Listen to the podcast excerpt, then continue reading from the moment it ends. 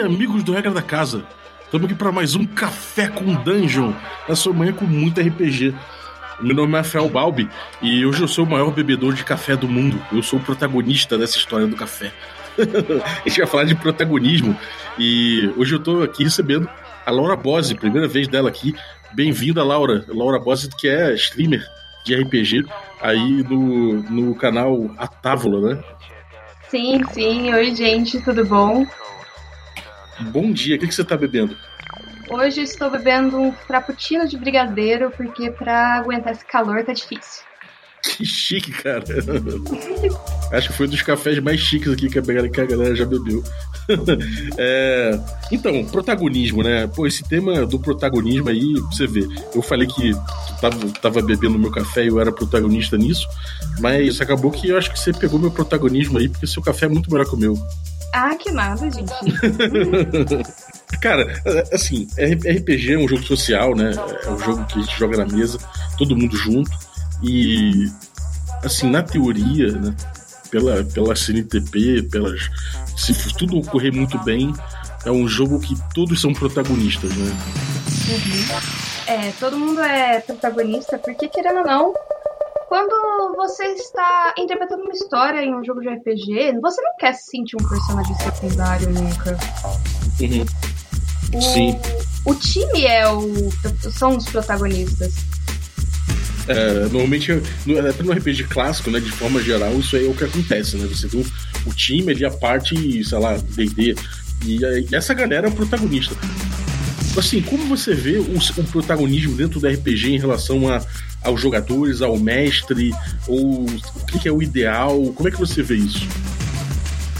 Existe, acho que, duas formas de ver, tanto fora da mesa quanto dentro da mesa.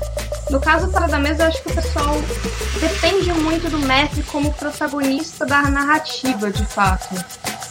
Isso às vezes pode incomodar porque tira um pouco da sua independência. Uhum. No caso, a minha visão, o mestre, fora da mesa, a pessoa enxerga ele tanto, muito como protagonista.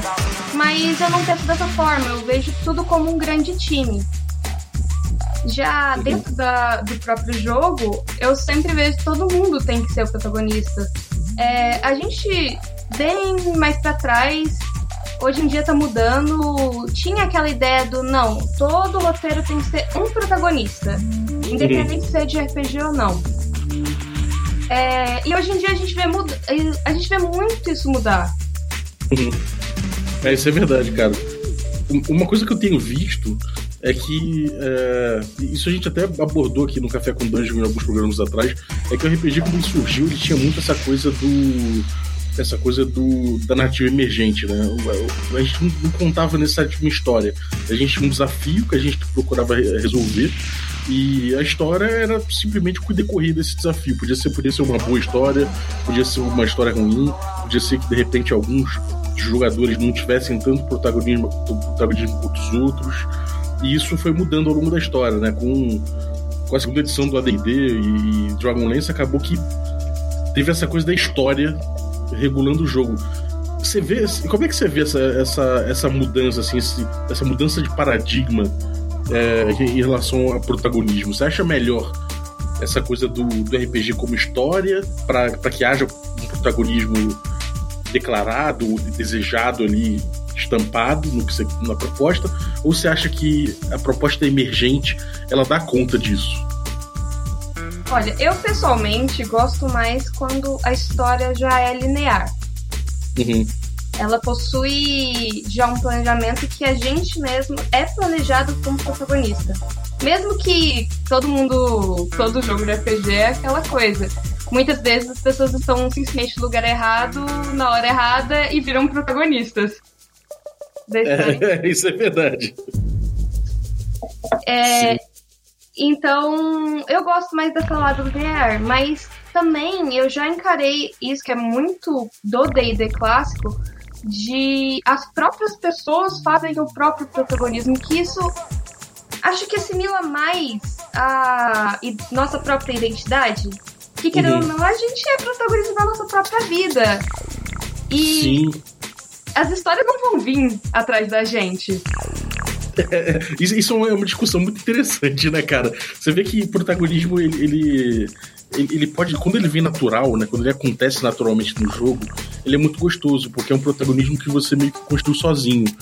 Quando esse protagonismo tá na história já, que é uma história já que, sei lá, ah, isso aqui é a premissa, é a história, é, é, é, o, é o, coração da história que esse grupo vai fazer tal coisa. E, e, e tem, tem, um papel guardado para você. Isso às vezes é uma coisa que não necessariamente é o que você queria, né, para aquela história, não sei. Já, não sei se já aconteceu com você isso, você vai jogar e você tem um papel naquela história que o mestre pensou, e de repente aquele papel não é tanto que você queria, né? Ah, sim, eu já parto da premissa do surpreendo o mestre. surpreendo o mestre. É... O mestre que ele deixa muito fixado o que você deve fazer, qual é o seu papel nessa história, às vezes realmente pode causar um incômodo, porque, por exemplo, eu, eu monto muitos BGs com pontas soltas. Uhum. Pra eu não saber o que, que ele vai aprontar. Sim. Então a gente nunca sabe se o que ele vai fazer a gente vai gostar. Uhum. Então você, ao mesmo tempo que não, você não garante que ele vai ter um protagonismo, mas ao mesmo tempo você dá espaço para que ele tenha, né? Sim. Essa Sim. é uma abordagem que eu acho que é mais ou menos a que eu gosto também em mesa, mas que, assim, eu vejo que tem muitas abordagens diferentes, né? Essa, essa coisa do D&D quinta, essa coisa do milestone, quando você atinge o milestone, você passa de nível e tudo mais. Então, se você ficar botando, por exemplo, que tem certos milestones que se, re, se referem a cada personagem e que isso tá programado, você meio que garante que o cara vai ter protagonismo, né? Então, tipo, sei lá, você garante que aquele jogador que é mais tímido ou que aquela, aquela pessoa que não é tão socialmente aceita no grupo ainda tenha os seus espaços para brilhar, né? Então, isso é uma coisa que até ajuda e tem muita gente que defende e eu entendo por que defendam. Uhum. Ou, ou gente que defende, por exemplo, sistemas que que fazem com que o protagonismo gire de personagem para personagem de uma forma mais marcada, sabe? No sistema mesmo. É, então eu acho que é muito bonito, cara. Você vê que tem muitas possibilidades de se tratar essa, essa coisa do protagonismo, né? Como é que você resolve, com essa visão que você tem, essa coisa do, das pessoas que são inibidas, ou as pessoas, ou de repente, sei lá, num grupo de, com, com mais homens e, e, sei lá, uma mina aparece, de repente ela tá mais acanhada, não tá conseguindo achar, achar o próprio espaço. Como é que você, na mesa, como é que você gerencia essa, esse protagonismo? É, normalmente, a, essa coisa da milestone é uma ótima, uma ótima solução, de fato. O próprio Rafael, que narra para mim já faz 6, 7 anos, alguma coisa assim, é, ele geralmente separa a história linear, onde o próprio grupo é, são os protagonistas, mas dentro dessa história vai sempre ter quatro ou cinco jogos, ou às vezes um, só puxando sobre um personagem. Uhum. Isso é uma boa solução realmente para quem já tá mais tímido, porque ele vai obrigar você a puxar o seu BG. Vai aparecer um personagem que era do seu BG ou alguma coisa que você mesmo vai ter que resolver. Então, isso ajuda bastante, mas também é um trabalho em equipe, isso. Uhum. Que é alguém que tá mais tímido, principalmente às vezes, por exemplo, eu como mulher em uma mesa que só de homens, quem assistir Nossa Mesa na Tábula vai, vai saber do que eu tô falando. É, fica intimidado porque a gente tem aquela coisa de sempre ver mais homens como protagonistas do que mulheres. Uhum. A gente sempre vê isso. Então, é uma questão também de empatia do próprio grupo, de ver que a pessoa não está confortável ou que ela não está puxando muito e eles mesmos puxarem, ajudarem ela a ser puxada para o protagonismo. Pô, é mesmo, a gente tem um, a gente tem um episódio aqui com a, com a Annelise e, e, ela fala exatamente isso, da responsabilidade do grupo, né? Do grupo chegar e, independente do mestre, do grupo se ajudar e, e um jogador ajudar o outro a brilhar, né? Isso é muito importante mesmo, cara. Sim, não é nem questão é... do mestre só, né? Não é só do mestre, muito pelo contrário. O, se, se os jogadores não permitem que a pessoa seja protagonista, é um, aquela questão da falta de respeito mesmo. Uhum. É, eu tive um caso desse, eu espero que a pessoa não veja esse podcast. mas não vou citar nomes. é, de gente que está tem um, uma autoestima muito baixa, sabe? Uhum. Então ele tentava ficar puxando o protagonismo da história para ele. Só que foi fazendo isso bem na final da minha milestone. Nossa, que desagradável, cara. É, é, é isso é uma coisa é. que eu ia perguntar para você. Como é que faz quando você tem o, sabe, tudo encaminhando para você para você distribuir um pouco o protagonismo e alguém quer, quer roubar aquele spotlight, sabe? Quer roubar aquela aquela luz da ribalta ali para si. Como é que você lida com isso na mesa, cara? Como é, e no caso que você falou que sofreu, como é que você como é que você trabalhou isso? Ou não, né? No caso, isso muitas vezes quando alguém tá tentando roubar seu spotlight, às vezes só você falando não ajuda, então é uma responsabilidade do próprio grupo mesmo também puxar a pessoa um pouco para trás. Uhum. É, respeitar, não, é o momento dela, vai ter o meu. Uhum. E do próprio mestre de. No, nesse caso que aconteceu, o, o próprio mestre segurou as reações dele. Uhum. A minha personagem ela tava muito eufórica no momento e gritou castando Fear. Caraca. Castando Fear pra pessoa. E ele insistiu em tentar continuar avançando. Mas aí o próprio mestre interviu e falou: Não, calma. Você nunca faria isso. Uhum. Você e você acha, você acha essa, essa atitude do mestre, você acha mais adequada? Ele, ele intervir mesmo, falar, cara, isso aqui é, e fazer, criar mesmo o um espaço de meta-jogo ali para resolver isso. Sim, hum, não foi exatamente um meta-jogo. Foi, foi na verdade foi um meta-jogo. É, foi aquela pausa. Né? É, foi, foi aquela pausa. pausa que o cara fala, bom, vamos parar aqui e vamos analisar o que, que tá acontecendo, né?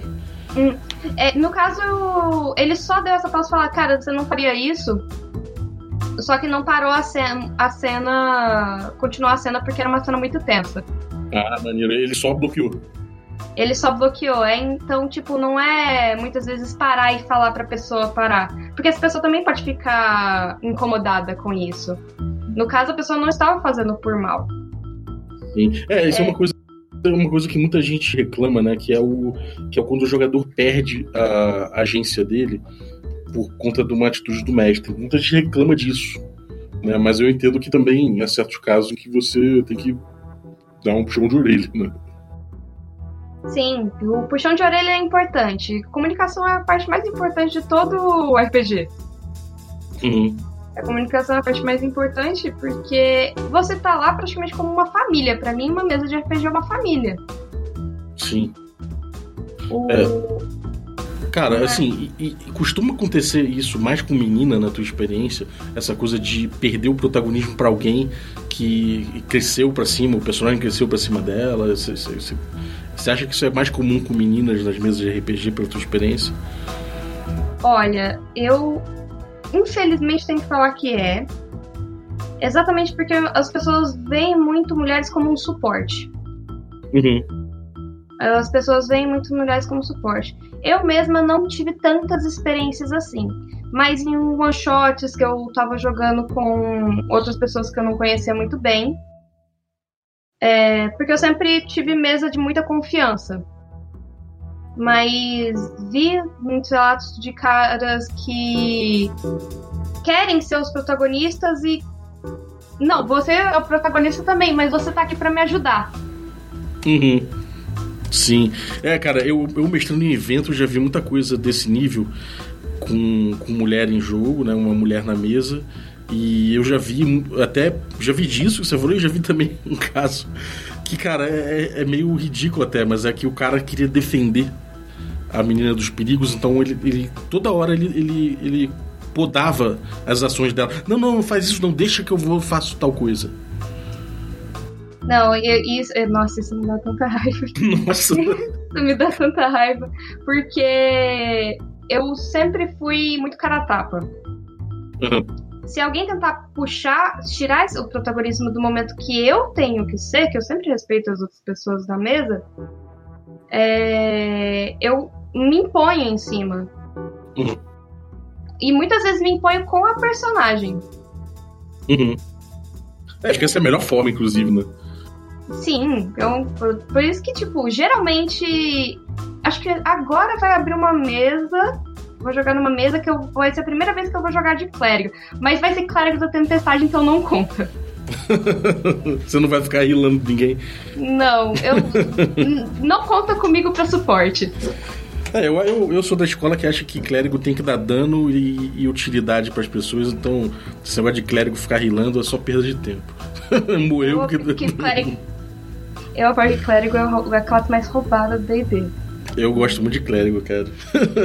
Agora, assim, é, essa coisa de, de você ter as meninas que eu falei, né? As meninas sendo as mais prejudicadas, mas a gente tá no meio que tem muito que o nerd, né? A figura do nerd normalmente é um cara introspectivo, tímido. Então não só necessariamente também com mulher, né? Você pode ter um cara simplesmente muito tímido, um cara que tá no aspecto ali de. Tem, tá, tá dentro do aspecto ali de de autismo, então às vezes também tem, não tem habilidades sociais, não consegue desenvolver isso, né? Então, uma coisa que eu acho que, que, que eu acho importante para lidar com isso é de repente a gente estimular que o cara, como você falou, né? Estimular que o cara é, tente é, é, brilhar dentro do jogo, né? E a gente dê espaço para que ele brilhe, porque para ele é uma superação, né? Para essa pessoa não deixa de ser uma, uma superação, uma conquista, né? É, é, é um jogo social, né, cara? Então acho que sei lá, é, é legal ver a pessoa desenvolver, se desenvolver também, né? Sim, quantos casos de pessoas que saíram da depressão eu conheço por causa do RPG? É mesmo? É, porque para mim, pelo menos, RPG funcionou melhor do que terapia. Eu ainda faço terapia, mas essa questão do RPG, você é o protagonista de uma história, te dá um orgulho. Uhum te dá um orgulho, te dá uma satisfação consigo mesmo que muitas vezes as pessoas têm muita dificuldade de encontrar isso na vida. Uhum. É, sem dúvida. Então, cara, eu fiz um baita combate, gritei duas vezes, que acontece de vez em quando. É, gritei duas vezes, arranquei a cabeça de um, de um orc de level, sei lá, level 17 e dá aquela satisfação, sentir que você está sendo notado. Uhum. Pelo menos nessa mesa. Além da sensação familiar mesmo. É, sem dúvida. Sem dúvida, cara. Agora, ao contrário, quando é que você ter necessidade da, do, do protagonismo pode fazer com que isso seja um sofrimento para você? É, eu, eu fico imaginando, a gente fala muito desse lado, mas também a gente não analisa às vezes do lado do cara que, sei lá, com milhões de problemas pessoais, ele pode estar querendo protagonismo justamente para ter esse, esse espaço dele, dele brilhar, né? Às vezes o cara tá, tá fugido do emprego, ou o cara ou a menina, né? Tá, tá fugido do emprego, tá fugido do namoro, tá fugido do não sei o quê, blá blá blá blá. Vai cheio de problema pra mesa e fala, porra, aqui eu vou brilhar eu me consagro. E aí chega ali e não rola e a pessoa fica extremamente desapontada. Então, como, como é que você encara esse lado da, da, da equação, assim, esse outro lado? Essa questão é exatamente o caso que aconteceu comigo. O caso do porque é, as pessoas realmente tentam conseguir uma satisfação consigo mesmo dentro do RPG e às vezes não vê que os outros também estão procurando isso. Uhum. Mas não tem outra solução sem ser conversa. Uhum. O... Por isso que eu acho muito importante, às vezes, o. Se, por exemplo, eu for puxar o beijo de algum personagem específico nesse jogo, eu acho certo que o mestre informe isso antes do jogo começar. Ele dê essa, essa, essa guia assim pra galera da guia, porque aí a pessoa não vai ficando esperando uma coisa e recebe outra. E recebe, uhum. não, mas por que ele tá sendo protagonista agora? Sim, sim. É compreensível.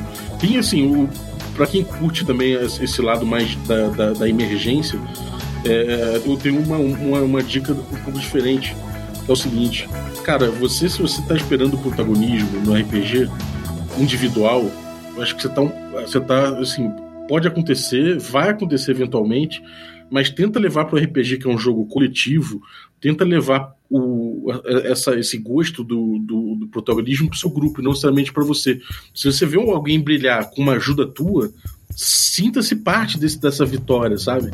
Não necessariamente você precisa estar brilhando no momento, mas você fez parte disso, você é parte daquele time, você faz parte desse coletivo. Então, acho que é, é uma outra forma de encarar também para você não ficar triste. Caso você jogue uma mesa que o mestre não está necessariamente é, controlando quem vai brilhar, tá dando oportunidade. E às vezes quem acha oportunidade não foi você. Mas se você participou, se você fez parte do coletivo, você provavelmente vai ficar satisfeito com isso ou deveria ficar, né? Sim, claro.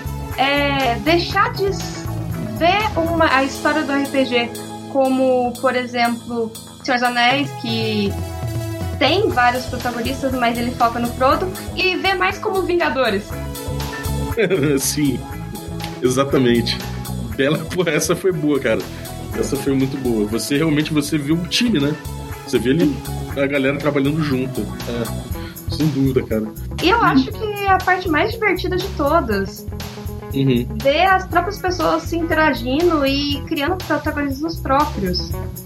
Exatamente. E se não também, né? Se for só o, o, próprio protagonismo, você pode buscar um videogame, que é um jogo que traz uma narrativa. Hoje em dia, vários jogos trazem uma narrativa bem clara e que você vai brilhar sozinho, né? Então, se for, se não for pelo coletivo também, você pode buscar outras formas, né, cara? Se você não quer ficar mesmo, não quer correr o mesmo risco de ficar chateado, vai pros meios sozinhos ali, solitários, né?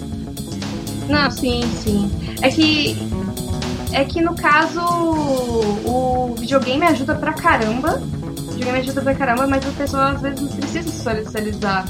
Quer é. fato, ver que as pessoas vejam. É verdade, cara. É verdade. a gente não consegue fugir disso, né? Uhum. Porque é legal. A gente parece egocêntrico, mas é legal quando você está no, no, no palco e, a pessoa, e as pessoas estão vendo você no palco. É verdade. Todo mundo quer sentir um pouquinho disso. Então, há muita questão de tato. Você está no seu grupo, então é muita questão de tato de tanto dos jogadores quanto do mestre ver, nossa, cara, ele tá sentindo meio mal, faz tempo que eu não puxo alguma coisa para ele. Não, vamos uhum. lá, vamos puxar. Puxa essa pessoa pra, pra cima. Acontece. Cara, às vezes o cara tá entediado ali olhando o celular também, você puxa ele, né? Sim, sim. Aconteceu agora há pouco um, ca... agora pouco um caso que eu e os meninos da tábua, a gente joga já faz muito tempo junto. Então todo mundo já tem uma dinâmica muito boa. Mas na nossa mesa presencial, que é a casual, é, a gente sempre traz gente nova. E entrou duas pessoas agora que nunca jogaram. Nunca jogaram, mas são muito boas. Uhum. E o que aconteceu e foi totalmente sem querer foi algumas vezes quando uma dessas pessoas foi tentar interagir, praticamente foi ignorada, porque a gente já tá no nosso. numa linha de raciocínio. Uhum. Aí, aí foi aquela coisa. Se a pessoa não tivesse vindo para mim e falado, ah, aconteceu isso, eu tô me sentindo mal, às vezes eu não saberia. E eu fico, nossa, desculpa, eu não tive o tato, eu não percebi isso. Então, uhum eu cheguei pro mestre pra falar com os meninos, falar, não, aconteceu isso, isso e isso, fala pra gente, pra eles interagirem mais com a personagem dela. Uhum. É, isso é bom, cara. Isso é, eu acho que é isso, né, cara? Você ter. Você trabalhar com empatia na mesa, você trabalhar ali, notar que você tem. Que você tá no, grupo, né? vai fazer, vai fazer toda a diferença. Você ser generoso com o teu tempo. Sim, sim. Pô, maneiro, cara. E também tem aquele caso do. Eu julgo que no caso do BG, o que, que é um bom protagonista ser um bom antagonista também? É verdade. É o papel do mestre. É verdade, é verdade. Antagonismo é muito importante para você é, gerar o, o, quer dizer, o antagonismo é muito bom, é muito importante para você gerar protagonismo, né? Realmente. O, o, e o mestre não pode ser um antagonista, ser antagonista, né? Tem que ser um personagem. não, sim. Eu Nossa, eu tenho um pouco de agonia de mestre que acha que ele tá jogando contra os jogadores. Uhum. É, isso, isso acontece. Bastante. Agora, tem jogo que, é, que pede isso, né? Tem jogo que, coloca, que coloca o mestre nessa situação, mas aí tem todo um set de regras, por exemplo, Pesadelos Terríveis, tem todo um set de regras que, que trabalha isso para não ficar chato, né? Porque senão você, você, pô, você imagina o D&D, se você, você é mestre, com todo o poder que o D&D te dá, você resolve antagonizar o grupo, você mata o grupo quando você quiser, pô. Não, é o poder que o mestre tem nas mãos, ele tem a responsabilidade, né? É, exatamente. Eu, por exemplo, não gosto de mestre que quer ter ficar realmente tentando matar o jogador. Porque o mestre é o meu personagem. É, o mestre querer matar o personagem eu não, eu não concordo. Eu acho que, obviamente, o mestre vai ter uma horda de personagens que querem matar os personagens dos jogadores. Mas aí são de 500, né? Uhum. É. Pô, maneiro, cara. Acho que a gente deu, um, deu, uma, deu uma boa trabalhada aí nesse tema de, de protagonismo. Você tem alguma, algum recado final pra galera? Bem, então, quem puder visitar, o, o nosso canal do Twitch é a, a underline tábula, porque a tábula não estava disponível. É, é a, sim, a gente joga de 15 em 15 dias uma campanha chamada Umbra, que é um cenário próprio, um sistema próprio que a gente pretende lançar. Oh, que maneiro! Sim, é um cenário steampunk é o cenário steampunk com bastante trama política e também terror. Você vai ver uma mistura de, mais ou menos de D&D com Call of Cthulhu. E no sábado, dia 21, tem nosso segundo episódio do Bruxas do Pântano, que a gente tá falando tanto de protagonismo, que é, foi uma iniciativa minha para tentar trazer mais protagonismo para as meninas. Então é um talk show de mulheres falando sobre RPG. Hum. Eu já vou soltar aqui, então, aproveitando que. Primeira mão? Primeira mão. Só, galera, mais um furo aí do Café com Dani. em primeira mão, eu vou soltar aqui que a gente vai estar falando sobre roleplay, nossas experiências, dicas. Muito maneiro. Então, e... pra galera ficar ligado, qual é o, qual é o endereço? o twitch.tv barra a underline tábua. A tábua, tá certo. A tábua também. Eu vou deixar o link ali pra galera ali embaixo no descritivo. E fiquem ligados também no Twitter, né? Se tá no Twitter. Sim, no, no Twitter, Facebook e Instagram a gente é a Távola RPG. Uhum. Maravilha. Maravilha. Então, sucesso aí, cara, com as, com as mesas, um sucesso com, com talk show, sucesso aí com projetos. É...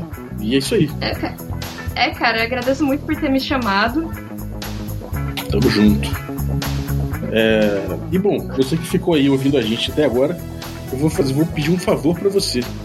Entra aí no nosso instagram.com barra regra da casa e siga a gente. A gente tá nessa batalha aí para chegar nos 10 mil, né? É o, é o Cais Sagrados do mundo. A gente vai chegar lá organicamente, possível, se possível. É, se não for possível chegar organicamente, a gente não vai chegar porque a gente não vai fazer nada que não seja orgânico. então, é isso aí, dá, uma, dá essa ajuda pra gente e aproveita que lá tem muito sorteio. A maioria das pessoas que vêm, vem anunciar algum produto, algum RPG, alguma coisa relativa ao jogo, deixa alguma coisa pra gente sortear, então a gente realiza sorteios que normalmente são feitos pelo Instagram.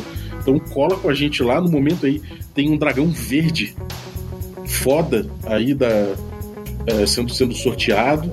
Eita. E, é, então você cola aí, você vai ver quem tá produzindo, as outras pessoas que estão participando da promoção, como adquirir outros dragões cromáticos aí, miniaturas lindas que o Dresler está produzindo aí. Então fica ligado aí para ver o, a loja que tá fazendo, o canal, prestigia e concorre.